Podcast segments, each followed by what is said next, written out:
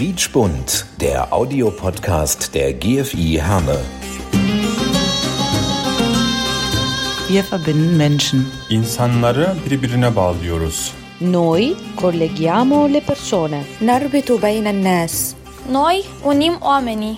Мы объединяем людей. Nous lions les gens. Ja, hallo und herzlich willkommen zu einer neuen Ausgabe von Quietschbund, dem Audiopodcast der GFI Herne. Ich bin Achim Preikschat und ähm, heute sitze ich hier mit meinem Gast äh, zwischen dem Flottmann-Park und den Flottmann-Hallen. Wir genießen ein wenig das schöne Wetter draußen. Es geht heute um Kochen und um Griechenland und um Urlaub und um Bücher und um Radio und wie das zusammenpasst. Erstmal herzlich willkommen, Maria Lavzidis Krüger. Ja, hallo, ich freue mich sehr hier zu sein und bin sehr gespannt, was du mich heute fragen wirst. Ja, ich fange auch direkt mal an, Maria. Ich darf erzählen, du bist ein Kind des Ruhrgebiets, ne? bist also hier im Herzen des Ruhrgebiets geboren. Dein Papa Grieche, deine Mama kommt hier aus dem Ruhrgebiet, also schlagen in deinem Herzen äh, ja oder in deiner Brust quasi zwei Herzen, oder? Ja, das stimmt. Also meine Mutter kommt auch hier direkt aus Wanne-Eickel, ist in Wanne-Eickel geboren und immer hier geblieben. Mein Vater kam da 1962 auch hierher, ist auch geblieben aufgrund dessen, dass er meine Mama kennengelernt hat. Und es stimmt, in meiner Seele, in meiner Brust schlagen zwei Herzen, mal mehr für Griechenland, mal mehr für Deutschland, je nachdem.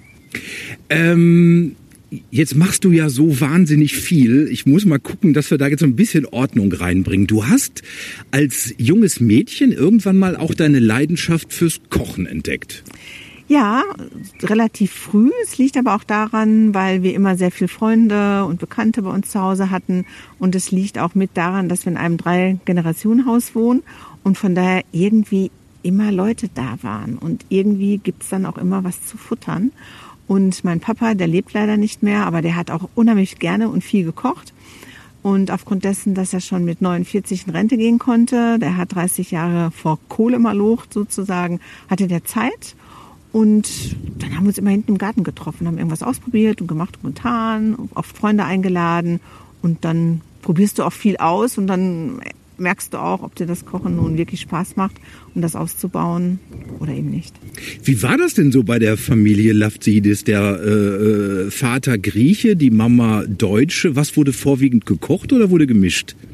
Also solange ich Kind war und noch zu Hause gelebt habe, gab es überwiegend deutsche Küche. Da musste mein Papa sich leider Gottes ein bisschen unterordnen. Meine Mutter war da sehr energisch.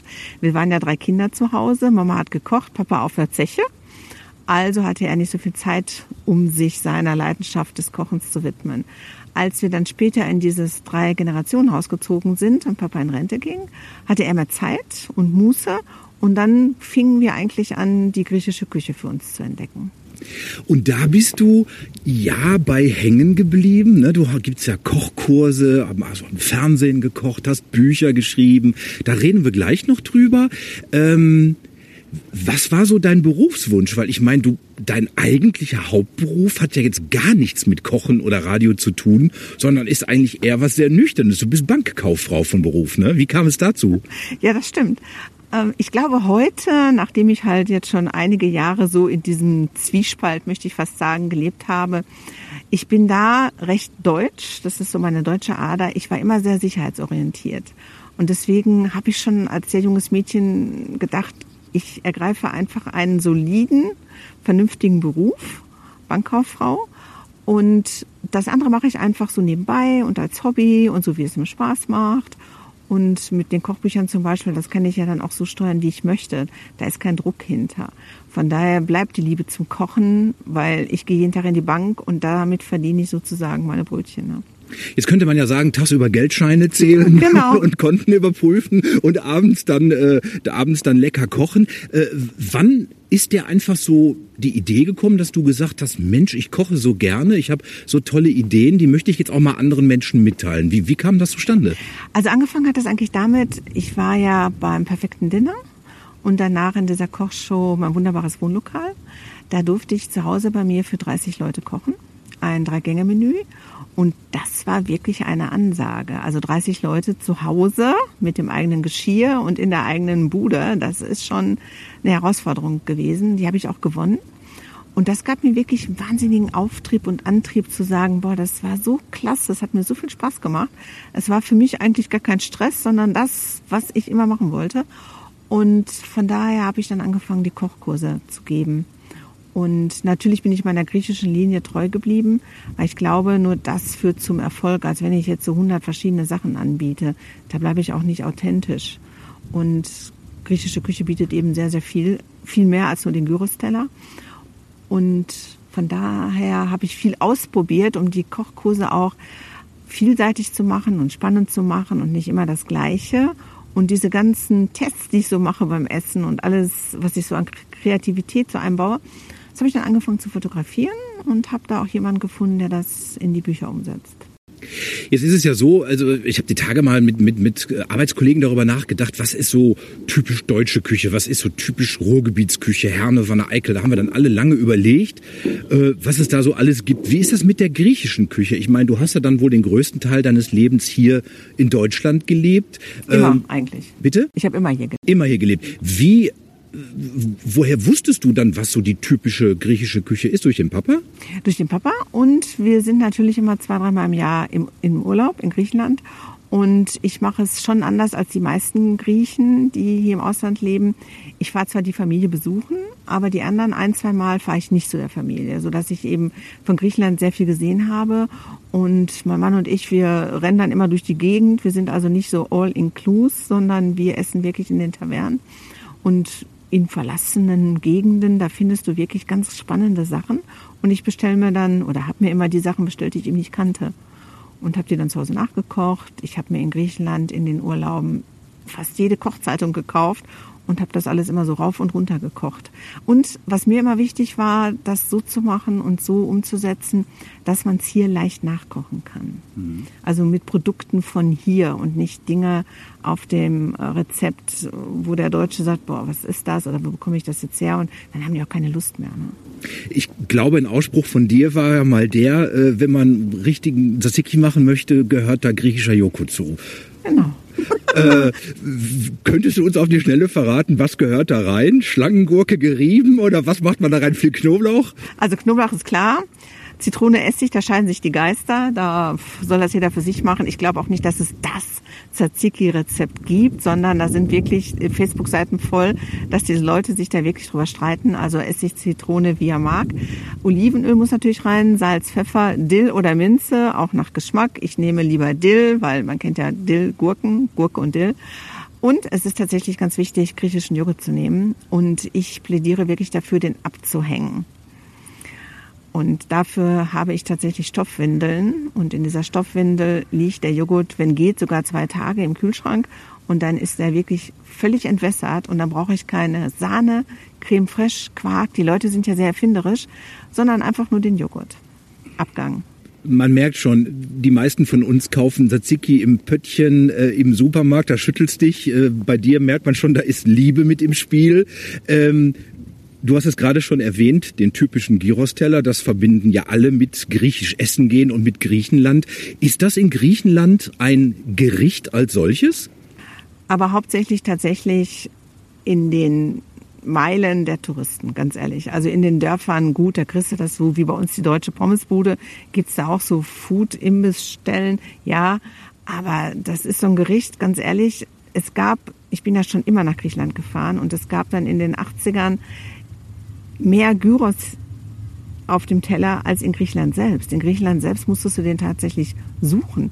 Also die Griechen hier im Ausland, in Deutschland eben, die waren da viel fixer und, und viel äh, populärer mit dem Gyros als in Griechenland. Ähm, jetzt gibt's ja Gyros hier tiefgefroren und äh, frisch abgepackt äh, als Pfannengyros, als Backofen-Gyros vom Spieß. Gehört Gyros vom Spieß? Ja, weil also wenn ich schon Pfannengyros lese, da, also da, da werde ich, da werde ich schon wahnsinnig, weil Pfannengyros ist eigentlich geschnitzeltes aus der Pfanne. Mhm. Aber vielleicht verkauft es sich besser, wenn da dran steht Gyrosart. Ich weiß es nicht. Also man muss dazu sagen, Gyros kommt von Giro. Und Giro heißt drehen. So, die Italiener sagen ja auch Giro d'Italia, diese italienische Fahrradtour. Das kommt vom Drehen. Und das ist eben der Spieß. Ne? Das Fleisch kommt auf den Spieß, das wird vorher eingelegt mit den Gewürzen, je nach Familienrezept, wird da zwei Tage eingelegt und dann kommt es auf den Spieß. Griechenland ist ja auch ein sehr mediterranes Land und ich denke mal, das wird sich dann ja wohl auch in der Nationalküche widerspiegeln. Was isst man so in Griechenland? Also in Griechenland ist es so, dass da viel mehr Gemüse gegessen wird, als man vermutet, weil hier in den Restaurants kriegst du ja überwiegend diese ganzen Apollon-Teller, äh, Artemis-Teller, Odysseus-Teller, die sind ja voller Fleisch, Krautsalat und Pommes oder Reis dazu. Und das ist aber nicht die griechische Küche, wie man sie in Griechenland kennt. Wir essen viel mehr aus dem Garten. Gerade in den Dörfern, in den ärmeren Gegenden haben die Leute ihren Garten, ihren Nutzgarten. Die haben da Paprika in den verschiedensten Farben, Zwiebeln, natürlich den Knoblauch, die Aubergine, die Zucchini. Die essen tatsächlich viel mehr vegetarisch, als wir hier annehmen würden. Wer mehr über deine Ideen und über deine Kochkünste wissen möchte, dem kann man deine Bücher zum Beispiel mal empfehlen. Empfehlenswert auch zum Nachkochen. Das macht dann sicherlich total viel Spaß, auch wenn das jetzt so ein bisschen schwierig ist mit Freunde einladen wegen der Corona-Zeit. Ähm, Griechenland natürlich auch ein Urlaubsland. Ne? Ähm, stimmt so dieses Klischee, Griechenland, blauer Himmel, Sonne, schön warm, schönes Wetter, traumhafte Landschaft? Auf jeden Fall. Was nicht immer überall stimmt, ist dieses äh, Bilderbuch-Klischee von wegen weiß-blau. Also diese weißen Häuschen findest du tatsächlich überwiegend auf den Kykladeninseln und auf dem Festland, ich bin eher diejenige, die zum Festland fährt, ist es nicht ganz so mit den weißen Häusern. Ne? Aber auf jeden Fall blauer Himmel, es regnet wenig und natürlich nicht zu vergessen, unheimlich freundliche, gastfreundliche Menschen. Überall, wo du hinfährst und die Leute fragst, die helfen immer. Viele können ja auch Deutsch, viele waren eine Zeit lang hier in Deutschland. Also ich bereise das Land von oben bis unten und von links nach rechts. Und es gibt unheimlich viele Ecken, die eben nicht so bekannt sind. Und da lohnt es sich definitiv hinzufahren. Besonders für Wanderer. Es gibt da so viel zu entdecken und zu erwandern. Das ist wirklich toll. Jetzt gibt's ja so diese klassischen Urlaubsorte, was weiß ich, Athen, Mykonos. Äh, wer Griechenland kennenlernen möchte, die Menschen, die Kultur, die Herzlichkeit, die Gastfreundlichkeit, was würdest du dem empfehlen? Wo sollte der hin? Also nicht unbedingt Mykonos. Mykonos ist ja, das ist halt eine, eine Tanzmeile. Ne? Da fahren wahrscheinlich überwiegend junge Menschen hin, die was erleben wollen. Das ist jetzt nicht unbedingt ein Ort, wo man sagt, ich möchte jetzt Land und Leute kennenlernen, ich möchte durch die Gegend wandern, ich möchte was entdecken. Nein, also ich würde tatsächlich das Festland empfehlen. Wir selber kommen ja aus Nordgriechenland, aus Makedonien. Da kennt man ja die Halkidiki, diese drei Finger mit dem Berg Athos, mit der autonomen Menschrepublik. Es gibt wunderbare Strände und man kann oben im Norden zum Beispiel von Saloniki, das ist ja der Flughafen für die Halkidiki, von Saloniki aus kann man sternförmig so viel Sachen anfahren. Es gibt da wirklich so viel Ausflugsmöglichkeiten. Es gibt natürlich auch die Urlauber, die sagen, ich möchte nur am Strand liegen. Okay, dann fahren die eben auf eine Insel. Machbar, klar, aber es ist sehr, sehr schade, wenn man sich nur dem Strand widmet. Jetzt war ja Griechenland vor einigen Jahren ja weltweit sehr im Gespräch. Politisch ein Land, das finanziell pleite ist. Es ging darum, ob Griechenland weiter in der EU bleibt. Da geisterten dann auch so Gerüchte, ja, die Griechen haben die Arbeit nicht erfunden, sondern die leben nur das Leben. Äh, was sagst du zu solchen Sachen? Also ich würde jetzt mal äh, platt und deutlich sagen, das ist eher für diejenigen, die die Zeitung mit vier Buchstaben lesen weil das Land selber ist eigentlich gar nicht so, wie hier oft dargestellt wird. Auch wir haben, wenn man jetzt vielleicht die ausländische Presse verfolgen würde, wir haben da auch unsere Defizite. Ne? Hier gibt's auch genug, wo man sagen würde, oh, es geht ja nun mal gar nicht, was hier manchmal abläuft.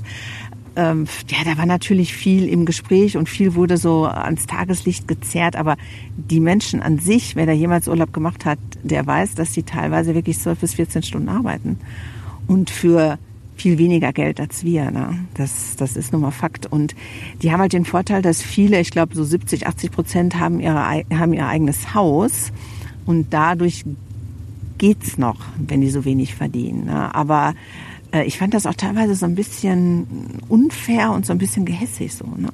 Wie haben die Griechen selber darauf reagiert? Äh, es gab ja mal so eine Zeit, wo die dann äh, unsere Bundeskanzlerin fast gehasst haben. Äh, wie ist das Verhältnis grundsätzlich so der Griechen zu den Deutschen? Also der Grieche und der Deutsche lieben sich eigentlich. Ich sag mal so, seit den frühen 70er sind die Deutschen ja sehr, sehr gerne nach Griechenland gefahren. Da sind sehr viele Ehen auch entstanden und sehr viele Freundschaften. Und ich glaube, die Menschen, die die Griechen so kennengelernt haben in diesen Urlaubstagen, die haben sich da auch nicht von beirren lassen. Das war wirklich Politik. Mhm. Und Politik und eine Gastfreundschaft, das kann man auch nicht so miteinander vergleichen. Gott sei Dank sind viele Menschen immer noch oder gerade deswegen dann trotzdem nach Griechenland gefahren. Ne? Griechenland ist ja auch ein Land, eine Kultur mit einer Wahnsinnsgeschichte. Man spricht ja oft von den alten Griechen. Na, äh, wenn mich nicht alles täuscht, haben wir den Griechen nicht sogar die Demokratie mehr oder weniger zu verdanken? Das ist ja ein griechisches Wort. Eben, siehst du? Auch das Alphabet. Okay. Sind sich die Griechen dieser Historie heute noch bewusst, vor allem die jungen Griechen? Äh, gerade die jungen Griechen sind sich dessen sehr bewusst, was mich nur immer äh, wirklich verwundert, aber das, das merke ich an mir selber auch in Deutschland. Also wenn ich in Griechenland bin, ich fahre immer durch die Gegend und bin da auch wirklich sehr viel unterwegs gewesen. Und meine Verwandten sagen immer, oh, was willst du denn auf der Akropolis und was willst du denn in Delphi und was willst du da und hier? Das haben die kaum gesehen. Aber ich ertappe mich selber dabei, dass ich hier, das sagt mein Mann mir auch immer, hier kenne ich mich auch viel schlechter aus als in Griechenland. Und so ist das bei denen auch, das interessiert die nicht großartig. Die wissen zwar um ihre Herkunft und um das, was alles aus der Antike noch übrig geblieben ist, aber die können sich nicht aufraffen, in ein Museum zu gehen, weil es ist ja da. Wenn ich Lust habe, kann ich ja hingehen. Und so geht es mir, glaube ich, auch. Ich war, ich glaube, einmal hier in unserem Museum in Herne wo vielleicht jemand, der hier in Urlaub hinkommt oder mal so eine Rundreise macht im Ruhrgebiet, auch sagt, ja, wieso warst du denn noch nicht im Museum? Ja, es liegt halt vor der Tür. Ne? Mhm. Ähm, man sagt ja den Ägyptern nach, dass sie quasi ihre, äh, ihre Geschichte mehr oder weniger haben verkommen lassen. Ne? So die alten Pyramiden und so weiter. Wie, wie, wie ist das in Griechenland? Äh, äh, sind, pflegen die Griechen ihre Kultur? Äh? Ja, also das machen die schon. Man muss natürlich sagen, das ist aber jetzt natürlich auch schon 100, 150 Jahre her. Es ist natürlich aus Griechenland auch sehr viel geklaut worden, genau wie bei den Ägyptern auch. Gerade in Deutschland, äh, also in München zum Beispiel, in Berlin, genauso wie in London oder in Paris stehen natürlich in den Museen sehr, sehr viele griechische Skulpturen und Statuen und Säulen. Da ist sehr, sehr viel geklaut worden. Ne? Im Mai jetzt äh, wird das Osterfest, soweit ich weiß, in Griechenland gefeiert, äh, weil der Großteil der Bevölkerung sind Orthodoxe, deswegen wird dann Ostern jetzt im Mai gefeiert. Ich habe heute noch gelesen, dass Griechenland im Mai ähm, so weit wie möglich alles wieder öffnen will jetzt in dieser Corona-Zeit. Äh, wie hart hat Corona Griechenland erwischt? Also die Griechen wissen natürlich, dass die gesundheitlich nicht so gut aufgestellt sind wie zum Beispiel Deutschland. Und es hat mich schon sehr gewundert, aber es war der richtige Schritt. Die haben ja wirklich einen absoluten Lockdown gehabt über Monate. Die durften ja nicht mehr raus. Ich habe also dann mit Verwandten äh, geskypt oder telefoniert. Und es ist eigentlich ganz im Gegensatz zu der freiheitsliebenden Bevölkerung, dass sie jemand einsperrt. Der Grieche lebt eigentlich, ich sag mal, 70 Prozent seiner Zeit draußen. Draußen im Garten, auf der Straße, mit Freunden, auf der Platia, aber nicht im Haus. Und von daher hat es mich gewundert, die haben sich also Großteil dran gehalten, weil sie wussten, wenn der Virus um sie schlägt und sie sich nicht dran halten, schafft einfach das Gesundheitssystem diese Katastrophe nicht. Deswegen waren die über Monate wirklich eingesperrt und es war dann so, dass man für zwei Stunden am Tag mal raus durfte. Man musste aber, ich weiß nicht, ob das jetzt flächendeckend war, aber ich glaube ja, man musste dann via SMS sich sozusagen abmelden bei seiner örtlichen Behörde und dann auch genau definieren, wo man hingeht. Also entweder mit dem Hund Gassi joggen, ältere Menschen verpflegen, zum Arzt oder einkaufen. Diese Option gab's Und da musste man sich auch wieder zurückmelden. Also das war schon viel, viel krasser als hier. Was mich dann eben auch gewundert hat, wenn man das dann so äh, sieht, da gab es aber nicht so viele Menschen, die darauf geschimpft haben, dass es so ist oder dann auch auf die Idee kommt zu demonstrieren. Ja, so wie bei uns hier mit den Querdenkern. Ja, also das gab es dann nicht. Vielleicht mal ein, zwei Stimmen, ja. Aber die Bevölkerung war da eigentlich einsichtiger als hier. Äh, hast du noch viel Kontakt nach Griechenland, Verwandtschaft väterlicherseits? Ja, Verwandtschaft väterlicherseits habe ich in einem kleinen Dorf im Norden Griechenlands mit Cousinen, Cousins und Tanten und Onkel habe ich noch da. Meine Patentante lebt noch und die besuche ich auch regelmäßig. Jetzt haben die ja eine sehr berühmte Verwandte in dir, ne? weil du hast ja wir haben gerade schon gesagt, ne? Fernsehen, äh, du machst auch Radio. Ne? Wie kam es dazu? Also ich liebe Musik. Ich bin wirklich total unmusikalisch. Ich kann nicht singen. Ich höre auch ganz schlecht, wenn jemand falsch singt, aber ich liebe einfach griechische Musik schon immer. Und die griechische Musik ist sehr, sehr vielseitig. Sie ist nicht so bekannt in Deutschland, weil sie zunächst ein bisschen schwer ist für unser mitteleuropäisches Ohr. Also es ist schon ganz anders als jetzt so atemlos zu hören oder irgendwelche deutschen Schlager. Ähm, aber die Griechen sind sehr musikalisch. Die können fast alle singen und tanzen und haben unheimlich viele Künstler für dieses kleine Land, haben die wahnsinnig viele Sänger und Sängerinnen, die sehr populär sind. Und ich habe mir dann mal auf die Fahne geschrieben, wenn ich mal Radio mache, was mir sehr viel Spaß macht, dann möchte ich nur diese Musik sozusagen in die Welt hinausschicken und besonders eben für deutsche Urlauber. Deswegen mache ich so eine Moderation überwiegend auf Deutsch, bisschen auf Griechisch, aber dass man einfach mal den Urlauber daran führt, warum die Musik teilweise so schwer ist und um was geht es eigentlich in dieser Musik. Worum geht es? Es geht zum Beispiel auch in unserem Rimbetico, das ist ja unser Blues, geht es zum Beispiel auch um die Vertreibung der Griechen aus der heutigen Türkei. Und deswegen können die Lieder natürlich nicht lustig und fröhlich sein. Aber ein Deutscher, der vielleicht irgendwo in der Taverne sitzt und hört das dann der denkt sich dann, boah, das ist schon schwierig, das ist schon harte Kost, was sie da so singen.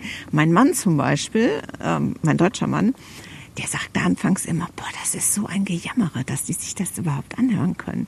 Ja, es ist eben auch immer, Musik ist auch immer so ein Stück äh, Verarbeitung von so Schicksalsschlägen, ne?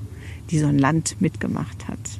Schicksalsschläge und Land. Wir sitzen auch für Herne an einem doch historischen Ort, nämlich ich sagte es so anfangs schon, wir sitzen äh, hier zwischen dem Flottmannpark, eigentlich sitzen wir im Flottmannpark, hinten an den Flottmannhallen draußen. Es ist ein ja, ein Industriedenkmal, äh, wie wir davon viele im Ruhrgebiet finden. Was ist für dich persönlich Heimat? Was verbindest du mit Heimat? Ja, also ich habe eigentlich zwei Heimaten, wenn es die Mehrzahl davon überhaupt gibt. Und zwar bin ich eigentlich auch sehr gerne und äh, wirklich sehr, sehr gerne in Deutschland. Ich liebe die Pünktlichkeit sehr. Das macht mich aber in Griechenland trotzdem nicht rasend, weil wenn ich einmal im Flieger sitze und da aussteige, weiß ich, es ist jetzt hier ein bisschen anders. Und von daher bin ich dahingehend, was Pünktlichkeit angeht, relaxed. Ich glaube, so Kinder aus Mischehen, wenn die das Talent besitzen, aus beiden Kulturen das Gute für sich oder sich einzuverleiben, dann ist das sehr positiv. Ich würde vorschlagen, wenn Corona bald vorbei ist, du merkst, ich bin da sehr optimistisch, dann müssen wir uns unbedingt nochmal treffen. Gerne. Und dann äh, vielleicht auch mit einem schönen Abendessen und dann einfach nochmal quatschen, äh, weil wir haben natürlich nicht alles leider äh, besprechen können, aber es war unheimlich schön, mit dir gesprochen zu haben. Vielen Dank. Ich bedanke mich recht herzlich bei Maria Lafzidis Krüger und das war die heutige Folge Quietschbunt, der Audiopodcast der GFI. Ich bin Achim Freikstadt. Bis zum nächsten Mal. Quietschbunt, der Audiopodcast der GFI Herne. Wir verbinden Menschen. İnsanları birbirine bağlıyoruz. Noi colleghiamo le persone. نربط بين الناس Noi unim oamenii. Мы объединяем людей. Nous lions les gens